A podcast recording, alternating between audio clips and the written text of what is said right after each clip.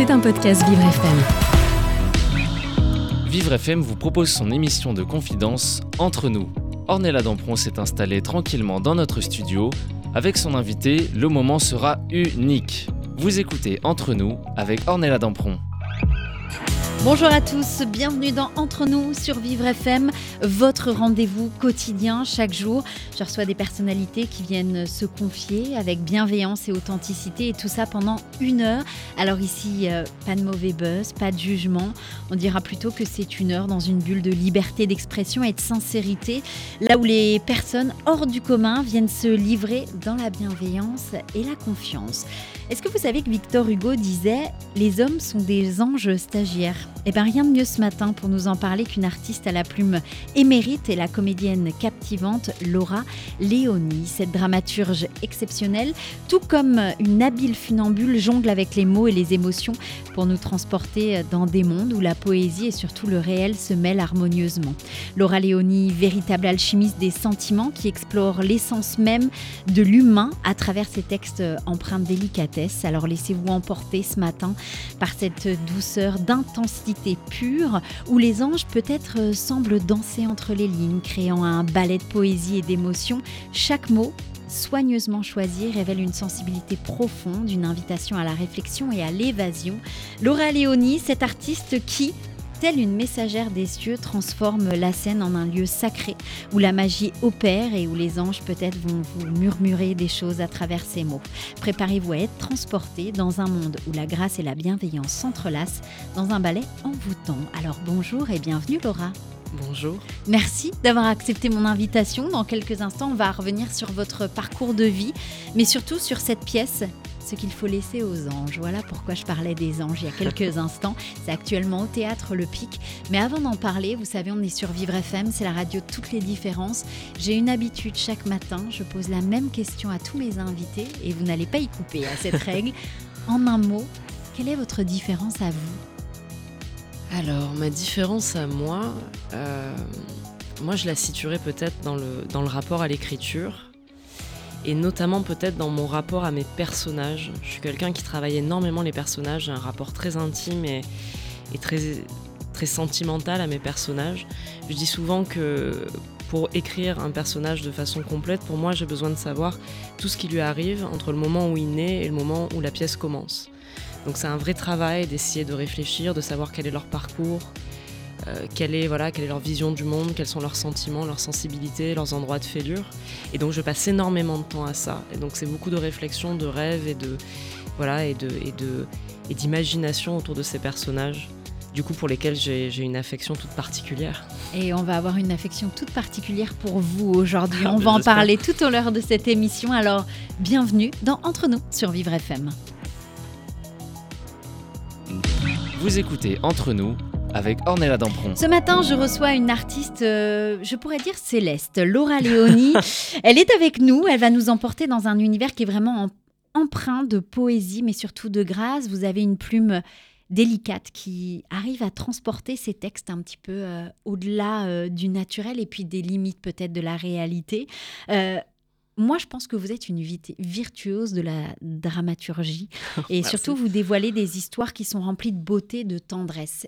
Et ça manque aujourd'hui. Et ça fait du bien, justement, de vous avoir avec moi ce matin. Mais moi, j'aimerais savoir, avant tout ça, avant d'avoir euh, mis euh, toutes vos pensées euh, à l'écrit, en poésie, en réflexion et sur scène, est-ce que vous vous rappelez quand vous étiez petite? On nous demande toujours cette question, qui parfois est peut-être bête, mais elle arrive toujours et elle, elle va faire la suite de notre vie. Qu'est-ce que tu voudras faire plus tard? Est-ce que vous vous rappelez ce que vous vouliez faire plus tard? Oui, bah, moi le théâtre a vraiment émergé très tôt. Alors je ne sais pas si je lui donnais ce nom-là, mais j'étais fascinée par l'art de manière générale, par la scène vraiment. Je me souviens que petite, dès que je voyais des gens sur une scène, dès que je voyais des gens, ou même, euh, même le cinéma, enfin tout ce qui était la, représentation, le jeu me fascinait. Cette espèce d'endroit qui était pour moi, qui était quelque chose, je pense, que je liais au fait de jouer comme on joue enfant. Donc cette capacité qu'on a enfant à s'inventer des histoires, à, changer de personnalité, à se déguiser. J'avais l'impression que cet endroit-là était quelque chose qui était transcendé par les artistes. Et du coup, je pense que j'étais, il y avait cette envie, cette espèce de fascination pour un espèce de jeu qui durait toujours, comme si ces gens avaient une permission de jouer un peu éternelle. Et donc ça me fascinait et j'étais, j'avais envie de ça. Ça me, ça me fascinait, voilà. Et donc je pense qu'assez jeune, euh, j'ai évoqué le fait d'ailleurs, je me suis mise au théâtre assez jeune. Euh, vraiment volontairement, parce que mes parents m'avaient inscrit un cours de danse. Et en fait, il y avait le cours de théâtre quelques salles plus loin, et je fuyais le cours de danse pour aller dans le cours de théâtre. J'avais 6 ans. Ah oui, effectivement. et au bout d'un moment, le, prof de théâtre a dit à mes parents Non, mais je pense qu'il faut que vous faut l'inscrire au théâtre. Voilà, je pense que c'est le théâtre plus que la danse. Laissez-la fuir, euh, laissez-la fuir avec nous, ça, sera mieux comme ça. Donc vous avez commencé avec euh, le théâtre petite, en fait. Voilà, oui, très jeune, vraiment, 6 ans. J'étais euh, j'étais vraiment gamine. Et tout de suite, ça a été une évidence, ça a été le, bonheur de la scène, de cette ambiance-là, des coulisses aussi. Cette espèce de, frisson, de, de la préparation, de l'attente, et puis cette rencontre avec le public. Et ça m'a tout de suite envoûté et charmé. Vraiment très immédiatement, je pense. Comment euh, et pourquoi alors vous êtes parti à l'université du coup? Ben, parce que je viens pas d'un milieu, moi je viens d'un milieu quand même plutôt euh, modeste et populaire où il y avait pas, moi il y avait pas d'artistes autour de moi. On n'était pas du tout, euh, on n'était pas du tout dans cette, dans cet univers-là. Donc je pense que je voulais rassurer mes parents qui étaient partagés entre le fait de voir que j'avais une vraie passion pour ça et je pense de reconnaître que je pouvais avoir une vraie une vraie sensibilité pour ça, mais qui était très effrayée à l'idée de, à l'idée de me voir partir là-dedans. Mais, déjà, l'université, c'était un, entre-choix, j'ai envie de dire, parce qu'à la base, moi, je devais partir vraiment en, prépa, euh, je devais faire Cagne Hippocagne, j'avais des dossiers qui étaient faits, et ah c'est au dernier moment, oui, oui, vraiment, et en fait, c'est au dernier moment où j'ai dit à mes parents, mais en fait, je vais, je vais pas faire de longues études, et je pense très sincèrement que je vais pas être, euh, voilà, je, je vais pas continuer les études très longtemps on a négocié le fait que je fasse quand même, euh, j'avais 18 ans, donc quand j'ai eu mon bac, que je fasse quand même encore deux ans à Marseille. Donc je suis allée à l'université, mais j'étais en auditrice libre. Donc en fait, je faisais du théâtre à côté déjà. Et, euh, j'étais voilà j'étais auditrice libre. Et donc ça a été un moment très joyeux parce que moi qui lisais beaucoup qui était aussi très très amoureuse de la littérature je prenais beaucoup de cours de lettres de cours d'histoire. Donc ça a été un moment très enrichissant. J'ai croisé des gens formidables qui sont encore des amis aujourd'hui j'ai eu la chance de tomber sur un, universitaire, Jean-Christophe Cavalin, qui a été une grande inspiration sur le plan euh, humain euh, et, littéraire. Donc ça a été une période, mais, mais je pense que c'était surtout là pour rassurer mes parents qui avait envie de se dire que voilà que je n'allais pas peut-être me lancer à corps perdu trop vite dans une carrière. Non, ma fille ne sera pas tout de suite intermittente oh du spectacle. Ça, ça, arrivera plus tard, mais pas tout de suite. Vous avez même fait une école de journalisme. Oui, tout à fait. Oui, oui, aussi. Qui, a été aussi un bon moment. J'ai eu la chance, grâce à ça, de, de faire plusieurs stages au journal L'Humanité. Moi qui avais eu un grand-père très communiste et une famille euh, plutôt d'extrême gauche, ça a été une grande grande consécration, même si chose assez incroyable. Mon grand-père qui a lu euh, l'UMA toute sa vie, a su que j'étais prise en stage à l'UMA, donc quelques mois avant que j'y aille. Il est allé au bar de, son quartier à Marseille dire Ma petite fille va écrire dans l'UMA. Ce à quoi un de ses amis lui a répondu Antoine, tu peux mourir tranquille. Et malheureusement, il est mort avant qu'il puisse lire mon premier article dans l'UMA. Oui, mais il savait au moins que. il est mort avec cette certitude. Et je pense que ça a été une grande joie pour lui parce que moi, il me, il me lisait l'UMA quand j'étais petite. Quoi. Donc, c'était. Euh, oui. Donc, oui, l'école de journalisme, qui est encore une fois euh, tentative de mes parents de me détourner de, mon premier amour. Euh, oui, mais, il y a l'écriture qui commence euh, à arriver. Là, pour le coup, il y a quand même quelque chose. Mais alors, entre le fait d'être journaliste, d'écrire euh, des, des, articles de presse, à quel moment on fait la balance et on se dit, tiens, et si j'écrivais peut-être des dialogues? Et si je, commençais à mettre des choses en place, mais plutôt dans le milieu que j'aime et dans le théâtre? Bah, ça m'est un peu tombé dessus l'écriture dans le théâtre en fait à la base. C'était pas ce qui était très étrange c'est que j'ai toujours écrit j'ai toujours eu des carnets j'ai toujours griffonné. Moi j'ai beaucoup euh, notamment à la fac j'ai beaucoup réécrit des mythes antiques parce que euh, ça me fascinait. des réécrits? Oui des mythes c'était mon entraînement c'était ma c'était ma c'était un peu mon, mon hobby. J'étais j'étais une jeune femme particulière je ne juge pas. Je dis juste c'est un peu ma différence peut-être ça aussi. oui, j'étais fascinée par la mythologie. C'est quelque chose qui a durablement marqué mon écriture. L'Iliade, ça a été un de mes grands livres de chevet pendant toute mon adolescence. Et donc je réécrivais ça, mais pour moi l'écriture était quelque chose qui était vraiment de l'ordre de la du passe-temps et du plaisir parce que je lisais énormément. Donc pour moi, l'écriture était le prolongement du plaisir de la lecture. Et en fait, quand je suis arrivée à Paris, donc j'ai commencé cette école de journalisme, en parallèle, j'ai monté une compagnie de théâtre avec des amis euh, qui venaient du Sud aussi. Et en fait, la metteuse en scène m'a dit à l'époque, écoute, j'ai pas très envie de monter un classique. J'ai pas de coup de cœur pour le contemporain. Est-ce que tu voudrais pas nous écrire quelque chose, en fait, vu que tu écris? Et en fait, j'ai dit oui parce que je suis quelqu'un de pas très contrariant de manière générale dans l'existence. Et en fait, quand elle est partie de chez moi après avoir accepté, j'ai dit mais pourquoi j'ai accepté? Donc j'ai fait une crise d'angoisse de 20 minutes. Et puis je me suis mis devant mon ordi et j'ai commencé à écrire. Et, euh, et vraiment, quand je suis tombée dedans, ça ne s'est voilà, je n'en suis jamais ressortie. Ça a été une évidence absolue. Et en fait, une fois que le premier mot était posé, il y a eu tout de suite un, truc très naturel, très évident. Vous aviez ouvert le robinet, là, ah c'était parti. C'était, c'était voilà, il n'y avait plus de retour en arrière. Ça a été tout de suite une, une grande joie, un, grand sentiment d'amour et de, sentiment d'être à sa place, quoi, d'être, d'avoir trouvé le bon endroit. Voilà. C'est rare ça. Ah oui, c'est très rare. Surtout pour moi qui ai toujours eu du mal à trouver le bon endroit un peu partout dans l'existence. Ça a été un bonheur, ça a été une grande libération en fait, je pense. À partir de quel moment on se dit stop, j'arrête tout ce que je fais et je me concentre à 6000% sur justement quelque chose que j'aime vraiment et où, où vous venez de dire j'ai trouvé ma place? Ben, Je pense que c'est assez, assez intéressant parce que j'ai pas le souvenir d'un choix très tranché. En fait, j'ai plus le souvenir d'une évidence où en fait je, je, ne voyais plus ma vie sans ça. Il y a eu aussi le fait que je pense mes parents à un moment se sont rendus compte que je, que je, qu'il n'y avait pas de moyen de me détourner, que j'étais définitivement perdue pour la cause, que c'était voilà que ça allait être euh, un métier artistique de toute façon. Et en fait, l'écriture m'a tellement prise, m'a tellement euh, emmenée avec elle que ça a été quelque chose qui s'est fait malgré moi parce qu'il y a eu bout d'un moment, je ne faisais plus que ça, je ne faisais plus qu'écrire. J'ai eu la chance qu'assez vite, en plus, des gens ont marqué de l'intérêt pour mon écriture et m'ont plutôt encouragée dans ce sens, dans le milieu où j'étais. Mais je crois que c'est quelque chose qui m'a emporté parce que j'ai pas ce souvenir. C'est vrai que je me dis toujours, mais c'est marrant que j'ai eu le, ce truc de sauter dans le vide à ce point-là parce que c'était un peu inconscient, je pense, à l'époque. Donc peut-être qu'il faut un peu d'inconscience pour que les choses arrivent parfois. Mais oui, je crois que ça a été un truc qui s'est fait, qui m'a emporté en fait, un peu comme une vague. Je crois que j'ai été emportée par ça. Mais bien emporté du ah coup. Ah oui, ah oui ça a hein été un Parce courant. Parce qu'après, ça a été. Euh, il y a eu euh, la pièce euh, Tenir debout, Au milieu des hommes.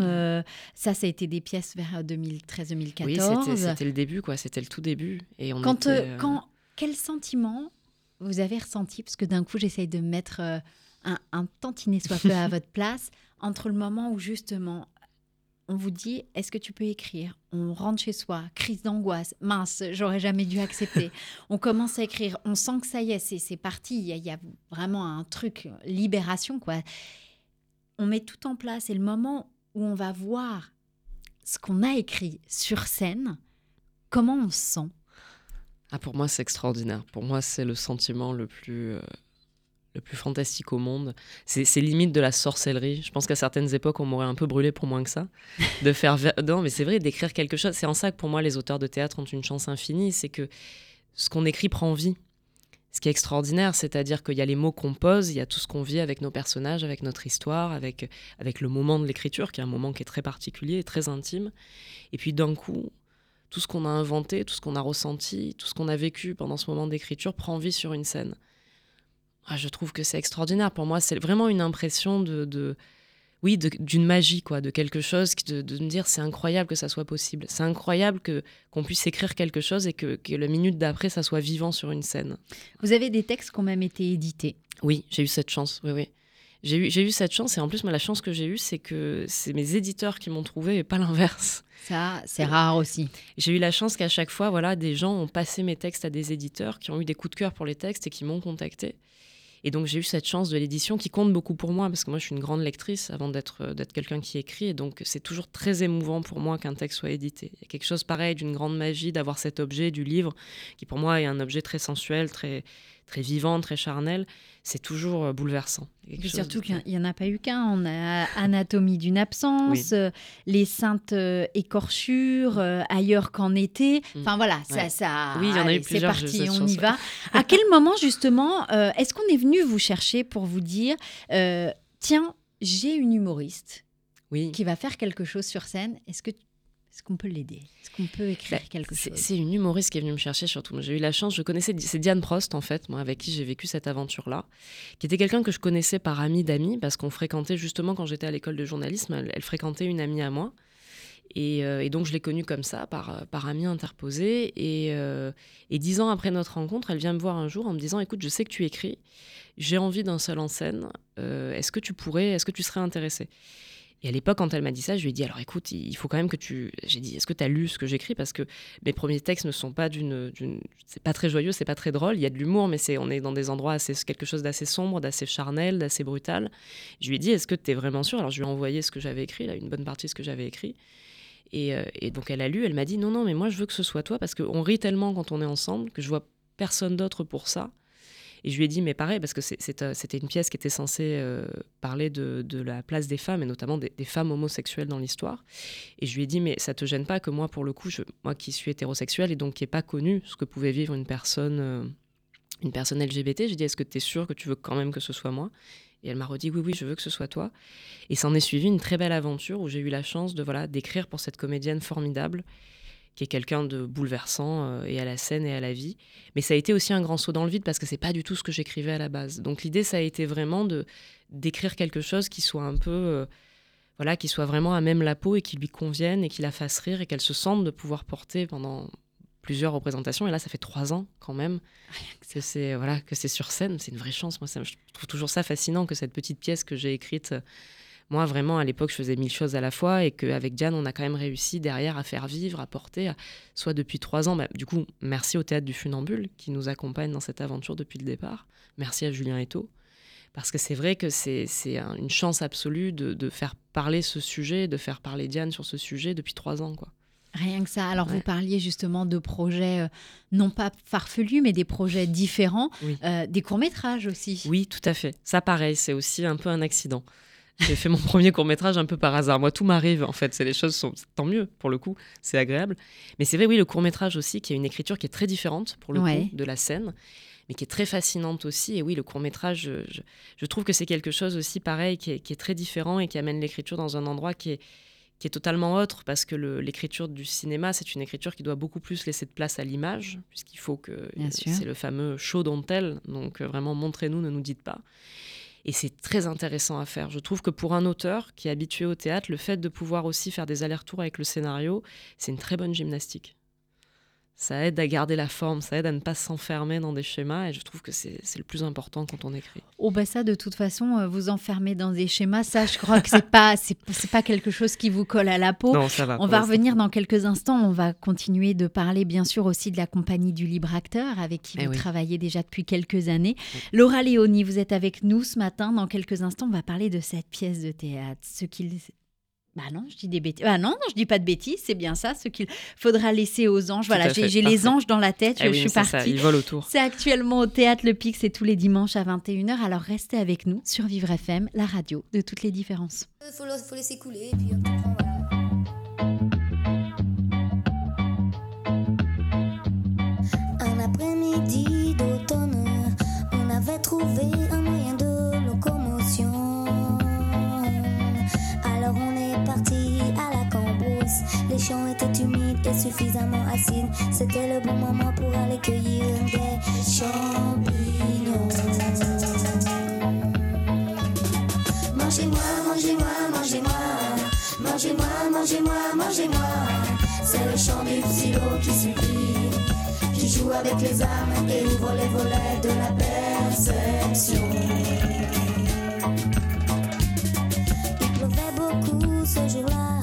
Heureusement, on avait des capuches et surtout des pochons solides. Là-bas, les vaches nous regardaient d'un air complice et détendu. Il y avait plus qu'à s'y mettre pour assurer la cueillette. Mangez-moi, mangez-moi, mangez-moi. Mangez-moi, mangez-moi, mangez-moi. C'est le chant du psylo qui supplie, qui joue avec les âmes et ouvre les volets de la perception.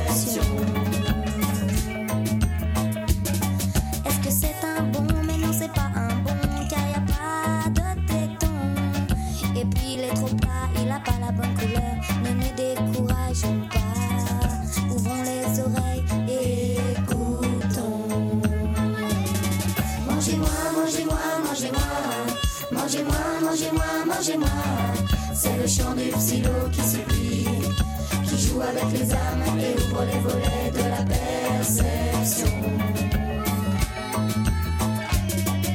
Oh, toi tu marches comme un canard,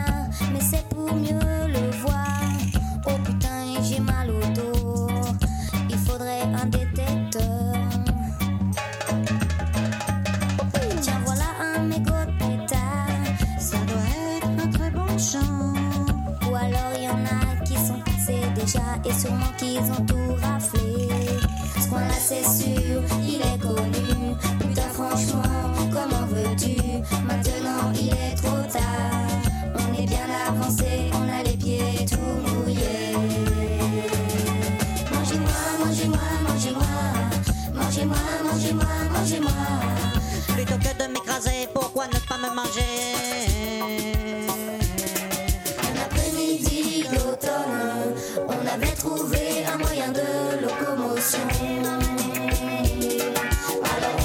parti à la cambrousse.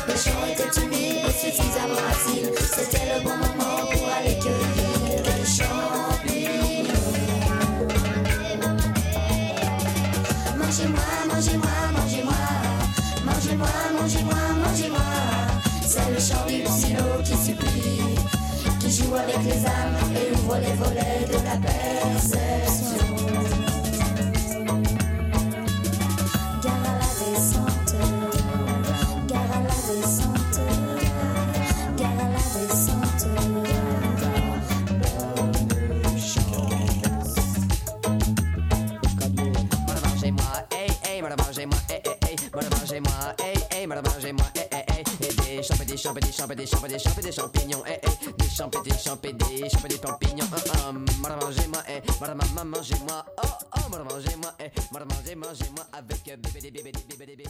Mangez-moi, Billy the Kid et les gamins en folie ce matin sur Vivre FM. Vous écoutez Entre nous avec Ornella Dampron.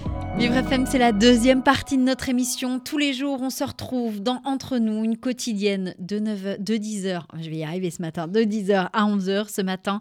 On parle justement de vies différentes, de parcours différents.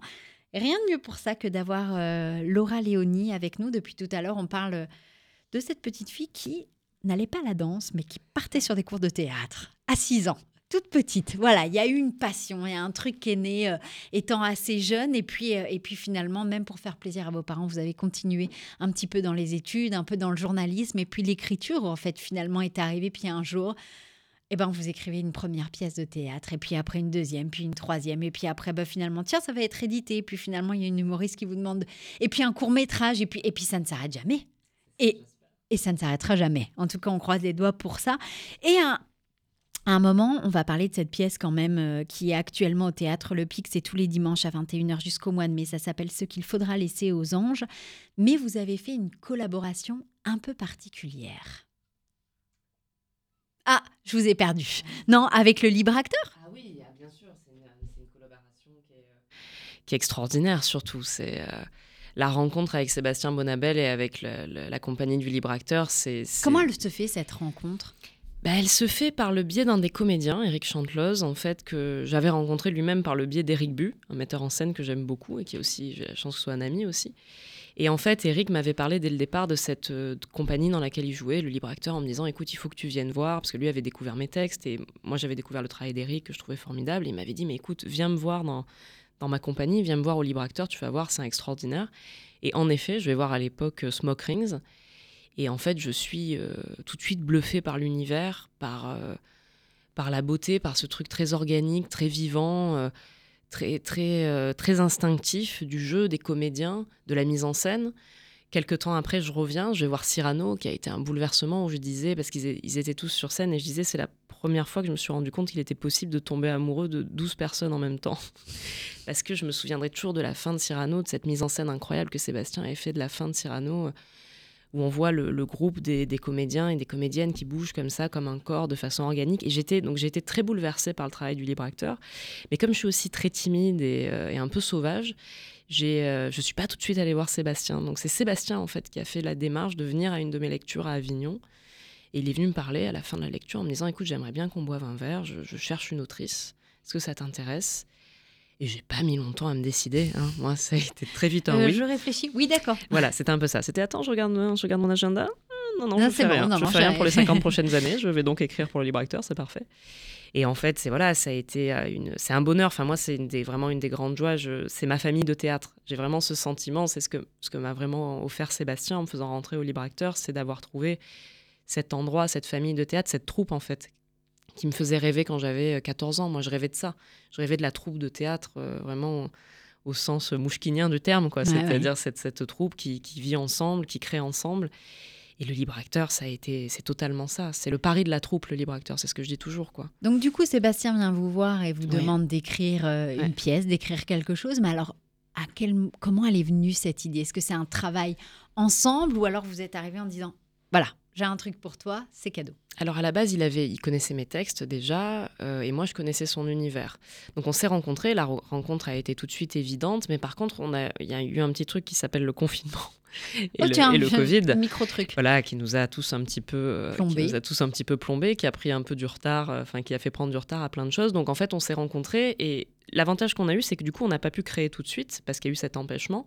Du coup, on on a vachement appris à se connaître. On a appris à connaître l'univers de l'autre et on s'est très vite rendu compte que en fait, il y avait vraiment plein de lieux de contact et de, sensibilité, une sensibilité commune. Donc quand est venue l'idée de qu'est-ce qu'on allait, voilà, du, du premier texte à faire, de la première, euh, de la première aventure à vivre ensemble, la question de l'intime est apparue très vite parce que c'était une des lignes directrices du travail de Sébastien et aussi une des lignes directrices de mon travail. Donc déjà, on avait cette idée de faire quelque chose qui touche à l'intime et euh, au regard sur l'intime. Oui. Donc d'abord, la première chose qui a affleuré, c'est l'idée du lit. Parce que euh, c'est la chambre à coucher, c'est cet endroit euh, voilà, Très intime. qui est, peu importe ce qu'on y fait, mais qui est toujours un endroit qui nous appartient. Euh, souvent, quand on demande aux gens, c'est très drôle, souvent quand on demande aux gens euh, quel est l'endroit que vous préférez au monde, les gens disent euh, mon lit. Ce, que je trouve, ce qui prouve qu'on est tous très fatigués, mais ce qui prouve aussi que c'est un endroit d'intimité, un endroit de refuge. Donc l'idée du lit c'est, est apparue très vite. Et, et comme moi, j'ai un côté, ouais, j'aime bien l'onirisme et j'aime bien le. Avec Sébastien, on aime tous les deux cette idée de créer des mondes. On, vient, on a, on a beaucoup lu de science-fiction, on a beaucoup lu de voilà, on a été fasciné par des œuvres, par les bâtisseurs de mondes comme les Tolkien. Et donc en fait, il y avait cette idée de dire comment on pourrait agrandir un univers autour de l'intime, comment on pourrait décaler ça. Et c'est là qu'est arrivée l'idée des anges. Et en fait, moi, j'aimais cette idée du, euh, c'est ce que j'écris au début de la pièce, cette idée du regard extérieur, cette espèce d'observateur qui est à la fois extérieur et impliqué, et qui du coup, à travers son regard, à travers sa sensibilité, qui est très particulière, puisque les anges dans la pièce ont une sensibilité très à part, révèle quelque chose de la magie du quotidien, quelque chose de la beauté fragile de ces instants qui pour nous sont anodins, sont des choses qu'on voit passer finalement, qui passent sans qu'on les voit, et comment pour les anges, pour ces observateurs-là, les choses allaient devenir extraordinaires. Donc c'est comme ça, c'est à travers ces réflexions-là. En fait, avec Sébastien, souvent l'idée, c'est beaucoup, on parle beaucoup en fait avant de se lancer dans les projets. Avant que je parte en écriture, l'idée c'est vraiment de parler ensemble, de savoir qu'est-ce que lui cherche, où est-ce qu'il a envie d'amener la compagnie maintenant.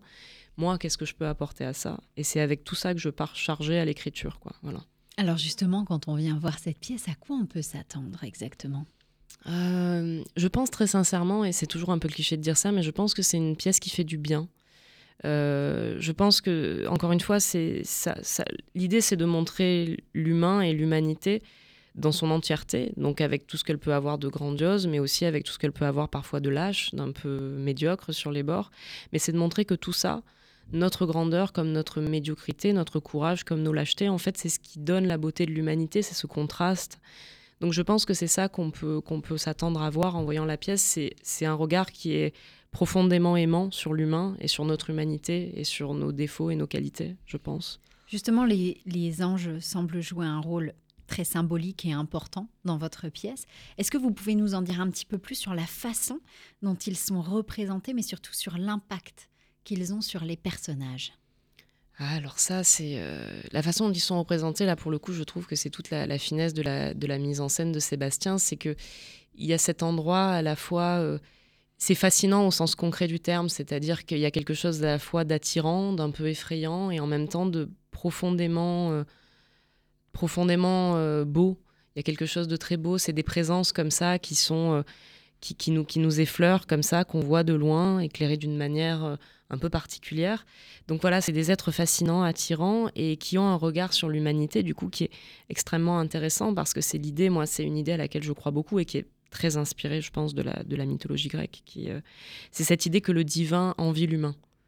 C'est-à-dire ces anges qui ont l'éternité pour eux, envient la mortalité, envient ces vies d'hommes qui passent comme ça pendant un souffle, mais qui du coup sont uniques dans cet aspect très éphémère et très passager.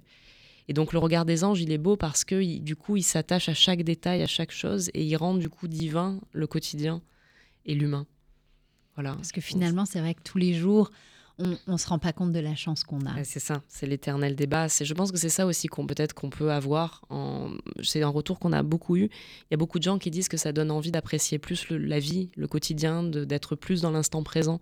Parce que c'est vrai qu'on mène tous des vies qui sont très pleines. On se laisse vite submerger par par le quotidien, par le temps qui passe. Mais c'est vrai qu'on oublie parfois la chance qu'on a de de voilà de, de vivre tout simplement, d'avoir accès à toutes ces petites choses qui peuvent paraître infimes et qui en fait sont des sont des sont des cadeaux et sont des trésors quoi. Vous, oui. Qu'est-ce que quelle réflexion plutôt euh, vous souhaitez susciter chez le public? C'est ça, c'est que c'est de prendre conscience euh, du moment présent, de profiter peut-être plus du moment présent et de profiter juste de la chance qu'on a de pouvoir ben, respirer seul, Oui. se lever seul chaque matin? Oui, complètement. C'est de, c'est de prendre sa vie, dans- de prendre nos vies dans tout ce qu'elles ont d'imparfait aussi, et de se dire, on est dans une époque où la réussite est très mise en avant, où il y a cette idée qu'il faut réussir, qu'il faut les self-made men, l'idée que voilà qu'il faut faire de grandes choses, qu'il faut accomplir de grandes choses, qu'il faut tester plein de choses, alors qu'en fait, il y a plein de choses très anodines qui sont déjà très belles, et on est tous, euh, on est tous à un endroit de beauté et à un endroit de, de, de- je pense, de comment dire, de poésie dans la façon dont déjà on aborde nos existences. Et en fait, même les choses les plus quotidiennes, même les choses les plus anodines, elles ont leur beauté, elles ont leur valeur. Et en fait, les petits bonheurs, on dit souvent les petits bonheurs, les petites joies. Je pense pas qu'il y ait tellement de petits bonheurs ou de petites joies. Partout où la joie ou le bonheur s'attache, partout où la beauté s'attache, je pense qu'il y a quelque chose à saisir qui est magnifique. Et c'est vrai que si les gens peuvent prendre conscience en sortant de ça que ça existe, que tous ces instants-là sont là et qu'il faut les saisir, je pense qu'on a fait notre travail, oui. Est-ce qu'il y a des éléments peut-être de votre propre expérience personnelle qui ont influencé euh, artistiquement euh, cette pièce? Oui, forcément, bah, on est toujours un auteur, il écrit toujours sur lui. hein, ça, c'est une éternelle. On fait tous notre psychanalyse comme ça, en fait, finalement. C'est un peu, c'est une espèce de psychanalyse qui ne finirait jamais. Euh, mais oui, bien sûr qu'il y a beaucoup de moi dans la, dans la pièce. Euh, Il y, a- il y a beaucoup de la troupe aussi, parce qu'en fait, j'écris. Il y, a- beaucoup des comédiens aussi, parce que j'écris pour eux. Et mine de rien, quand on sait pour qui on écrit, il y a quelque chose qui s'imprime dans, le, dans, dans les mots. Il y a aussi beaucoup de Sébastien, parce que, encore une fois, il y a de longues conversations avec Sébastien avant cette écriture. Mais c'est vrai que moi, quand je vois la pièce, j'y vois, il y a plein d'endroits où, bien sûr, qu'il y a plein de choses qui sont vécues, ou plein de choses que j'ai vues d'autres personnes vivre, parce qu'être auteur, c'est aussi beaucoup écouter, observer. Mais oui, il y, a, il y a beaucoup de moi. C'est pour ça, d'ailleurs, souvent, les comédiens me disent Mais pourquoi tu te mets pas dans les premiers rangs? Pourquoi tu te mets pas tout près? Je me mets un peu en arrière de salle. Mais c'est parce qu'en fait, je crois qu'il y a une émotion un peu trop forte, des fois, à me rapprocher trop près de ces moments qui, finalement, sont, sont aussi des moments de mon intimité et des endroits de mon intimité, je pense. C'est rigolo ça. hein Bah oui, c'est le- c'est c'est ça qui est très étrange en fait dans le fait d'être auteur d'être auteur de théâtre, c'est que d'un côté il y a un- on est un peu extérieur, l'auteur est pas est pas dans la lumière, mais d'un côté il y a quelque chose de très intime de lui-même qui apparaît sur scène quoi. C'est cette espèce d'endroit un peu étrange. Et alors ce titre justement, euh, le sens derrière le choix de ce titre Oui. Alors, je ne peux pas trop le révéler parce que je spoilerai un peu une- un des aspects de la pièce. Mais encore une fois, on en revient à cette idée que les anges sont les gardiens des fragments les plus anodins de nos vies et qui sont fascinés par ça, en fait. Et, eux, c'est ça qu'ils gardent, en fait. Comme, euh, c'est cette idée que comme s'ils avaient trouvé un trésor, quoi. Ils gardent ces moments-là parce qu'ils les trouvent fascinants. Donc, c'est ça, en fait, ce qu'il faudra laisser aux anges, c'est euh, toutes ces parties de nos vies, tous ces, tous ces endroits de poésie, tous ces endroits de, de beauté que l'éternité nous envie et qu'elle emporte avec elle finalement. C'est important. Et c'est important aussi de parfois savoir se poser ou savoir juste euh, dans la vie de tous les jours, savoir apprécier un moment qui dure parfois 10 secondes, Oui, mais qu'on va capter et on va s'en rappeler euh, toute une vie. Et peut-être là, bah, pas 10 secondes, mais à peu près 1h30 de venir voir votre pièce. Justement, ce qu'il faudra laisser aux anges, actuellement au Théâtre Le Pic. C'est tous les dimanches à 21h jusqu'à la mi-mai. Laura Léonie, vous êtes avec nous ce matin. On va rester ensemble. J'ai encore plein de questions à vous poser. Restez avec nous sur Vivre FM, la radio de toutes les différences.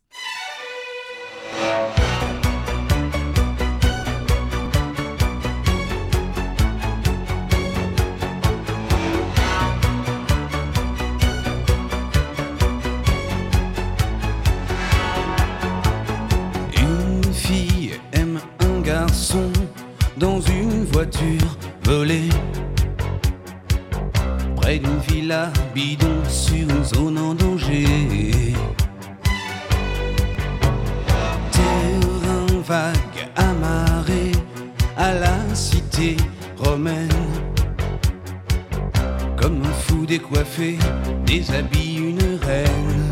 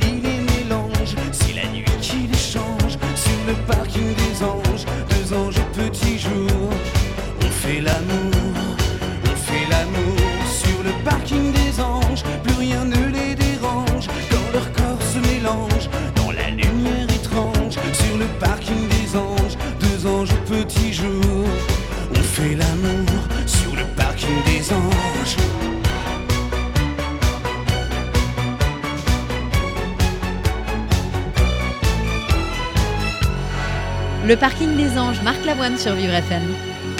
Vous écoutez Entre nous avec Ornella Dampron.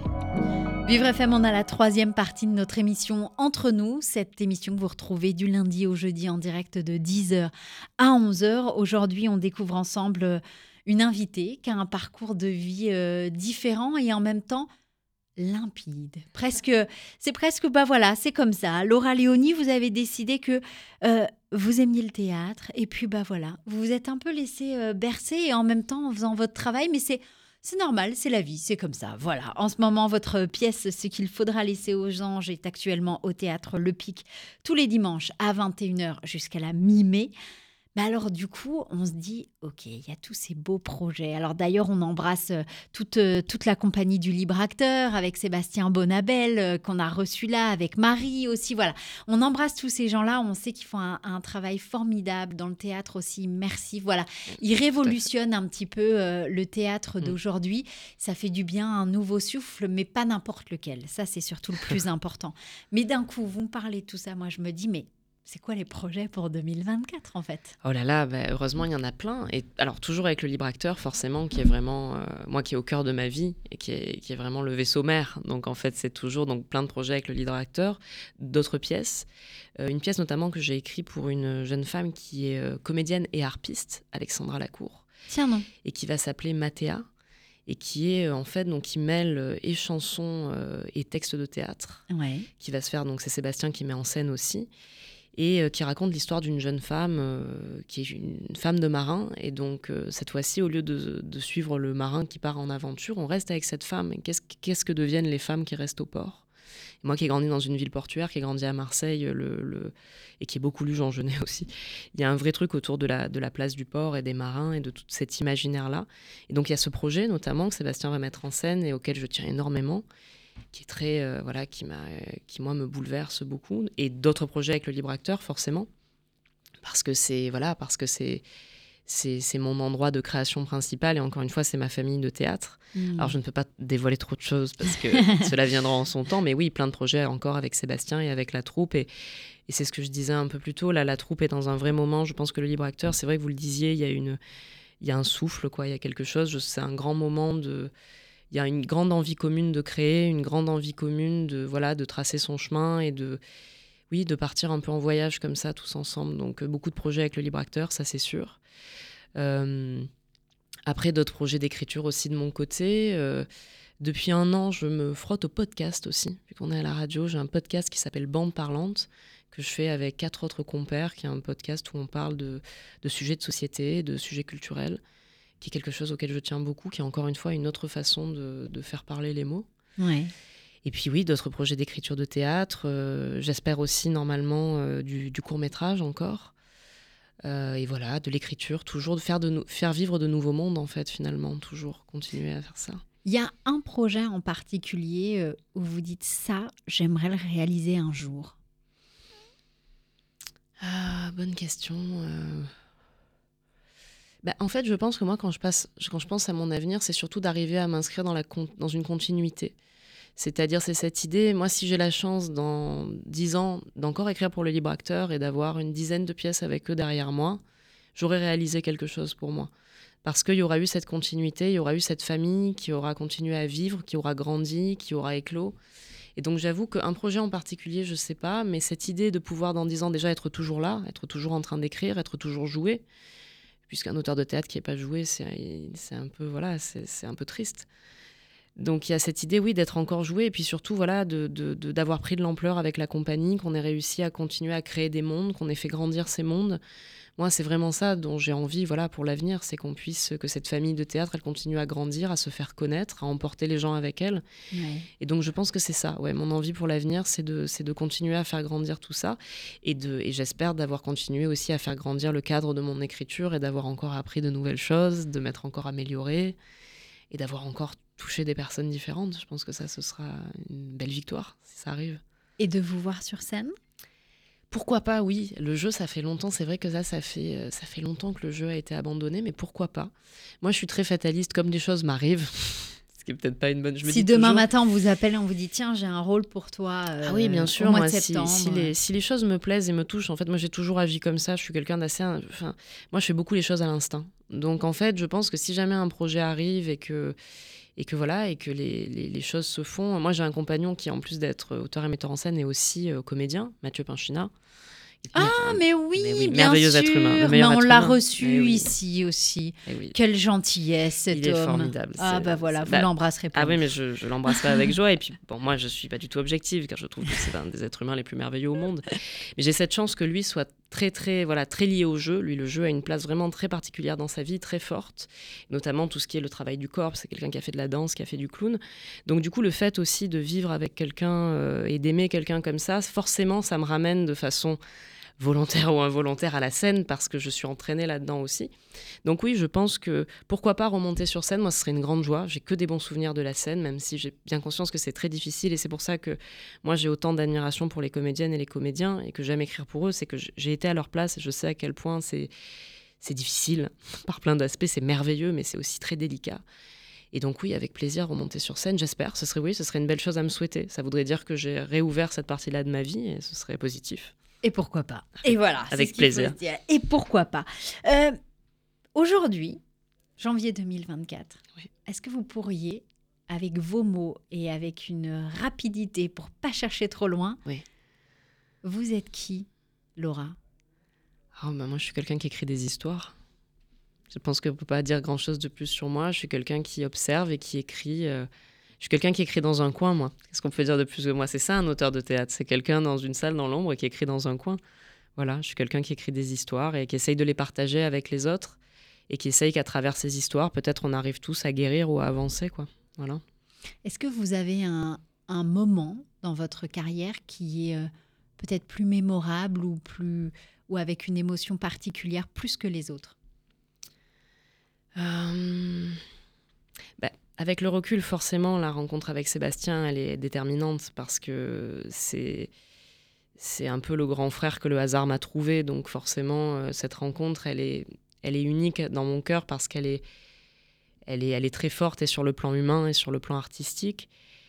Et, euh, et je pense que la, pr- la première de ce qu'il faudra laisser aux anges a été un moment vraiment très émouvant pour moi parce que c'était la concrétisation de cette rencontre avec Sébastien, de cette rencontre avec la troupe. Mais moi, j'ai beaucoup de chance parce qu'en fait, tous- les dimanches soirs, quand je vais les voir jouer, j'essaie vraiment d'aller tous les dimanches soirs, quand je les vois sur scène, quand je les entends dire mes textes, quand je vois la mise en scène de Sébastien, je, je- me sens infiniment chanceuse. Et c'est un grand bonheur. Donc, je, j'ai envie de dire que depuis, depuis, euh, depuis octobre, tous les dimanches soirs sont un peu magiques et sont un peu bénis parce que j'ai cette chance d'être cette personne assise dans le noir au milieu des spectateurs et de savoir que c'est euh, que c'est pour mes mots euh, que tout ça arrive et, et que voilà donc je suis donc tous les dimanches soirs en ce moment c'est un vrai cadeau et c'est une, une vraie douceur voilà de vivre ça Et ça va, vous avez le temps, c'est encore jusqu'au mois de mai. Donc du Oui, coup, ça, ça ajoute un petit, un petit truc sympa en plus à la Oui, vie. à Et ça, c'est ça, c'est cool. Est-ce que vous pourriez me nommer un aspect de votre enfance qui fait la personne que vous êtes aujourd'hui? L'amour de mes parents, j'ai été infiniment aimée. J'ai une chance infinie là-dessus. J'ai des parents merveilleux qui m'ont beaucoup ouvert euh, d'ailleurs euh, aux choses parce que moi, on parle beaucoup de la littérature. En effet, j'ai beaucoup lu, mais j'ai aussi écouté beaucoup de chansons françaises. Et mes parents adoraient la chanson française et donc ils m'ont ouvert aux mots. Et, puis oui, c'est l'amour en fait. Moi, quand je regarde, quand je regarde mon enfance, je vois que de l'amour. Je vois cet amour très fort. Je vois ce, rapport à la famille très important. Je, suis corse, donc euh, la famille c'est très central euh, de là où je viens. Mais oui, c'est... je pense que l'amour qu'on m'a donné est quelque chose qui m'a sauvé un peu de tout. Et je pense que si j'ai eu le courage plus tard d'écrire, parce qu'il faut, surtout quand on est une femme, avoir à un moment le courage de se mettre devant un traitement de texte ou devant un carnet, de dire je suis légitime, je vais écrire. Je pense qu'il n'aurait peut-être pas pu arriver s'il n'y avait pas eu l'amour de mes parents derrière en toile de fond, comme toujours, comme un espèce de filet de sécurité. Et même si à certains moments, en effet, ils ont un peu fait le signe de croix en me voyant, euh, me voyant partir pour ma vie de saltimbanque sur les routes parisiennes, il y a toujours eu cet amour qui est voilà, qui est indiscutable et euh, et qui moi voilà, c'est marrant parce que vraiment quand je regarde l'enfance, c'est la première chose qui me vient, c'est ça, c'est l'amour de mes parents quoi. Voilà. Ça, c'est chouette. Ouais, c'est une chance. Ouais, c'est une chance et c'est très beau. Si aujourd'hui, là, vous avez un message des gens qui nous écoutent, euh, qui, qui peut-être au- auraient envie de se lancer eux-mêmes dans l'écriture ou juste, euh, voilà, ils sont là, ils sont bien, on vient de passer une heure ensemble plus que sympathique. Est-ce que vous auriez un message, ce que vous voulez, à livrer aux gens? Euh, Faites-vous confiance. Et c'est très difficile de dire ça parce que c'est une des choses les plus difficiles à faire dans l'existence, de se faire confiance. On est toujours très dur avec nous-mêmes et on est toujours très méfiant vis-à-vis de nous-mêmes et de notre capacité. On se soupçonne assez vite d'incompétence dans la vie. Mais en fait, il faut, il faut se faire confiance et en fait, faites ce qui vous fait du bien et qui vous rend heureux. Si l'écriture vous rend heureux, si l'écriture vous touche, si elle vous aide à supporter le quotidien, qui est quand même souvent assez, assez difficile, allez-y en fait. Faites-vous confiance et suivez le mouvement. S'il vous mène vers l'écriture, ce mouvement, suivez-le.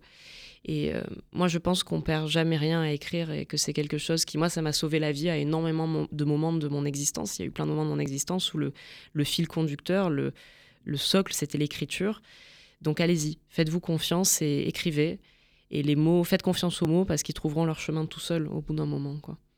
Voilà. Que ça, voilà. Hop, ça c'est fait. Non, mais c'est vrai. Alors après, je fais le libre acteur fait des stages. et Je fais un stage formidable sur euh, voilà l'initiation à l'écriture avec Pierre Cachia, qui est un auteur, un comédien formidable. Et là, le prochain stage est en mars. Donc n'hésitez pas à aller sur le site du libre acteur si vous voulez. Là, pour le coup, on donne des outils peut-être plus concrets que ce que je viens de dire, parce qu'il y a, y a des manières concrètes d'accéder à l'écriture. Ce stage sert no- notamment à ça. L'écriture de pièces de théâtre ou Oui, l'écriture écriture. en général? Bah, c'est une base à la base. Nous, l'idée, le projet de fin, c'est une pièce, euh, enfin, c'est un- c'est 30 minutes d'une pièce de théâtre, mais ce qu'on donne, les bases de la dramaturgie qu'on donne, l'avantage, c'est que ça vaut pour à peu près tout ce qui existe, c'est-à-dire euh, ça pour de la nouvelle, pour du scénario. C'est vraiment les bases de la dramaturgie. Qu'est-ce que c'est écrire une histoire et, qu'est-ce que, et comment on structure une histoire?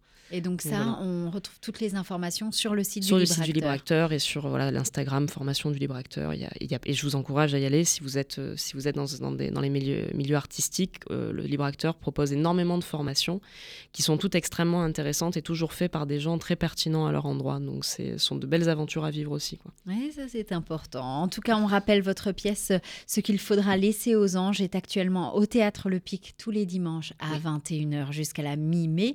Et si j'ai bien compris, on peut vous y voir finalement tous les dimanches. Tout à fait. Si vous voyez une personne en fond de salle euh, avec euh, un air étrange, c'est moi.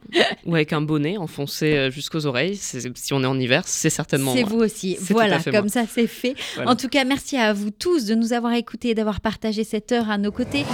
C'était un podcast Vivre FM. Si vous avez apprécié ce programme, n'hésitez pas à vous abonner.